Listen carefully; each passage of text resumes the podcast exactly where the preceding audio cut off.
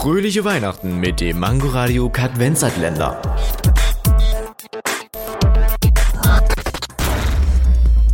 Wie entstehen Schneeflocken? Schneeflocken sind Unikate, also einzigartig. Soweit so gut. Aber wie entsteht eine solche Schneeflocke? Anfangs sind diese ganz winzige Kristalle, die aus kleinen Wassertröpfchen entstehen. Nach und nach werden die Kristalle zu kleinen Schneeflocken.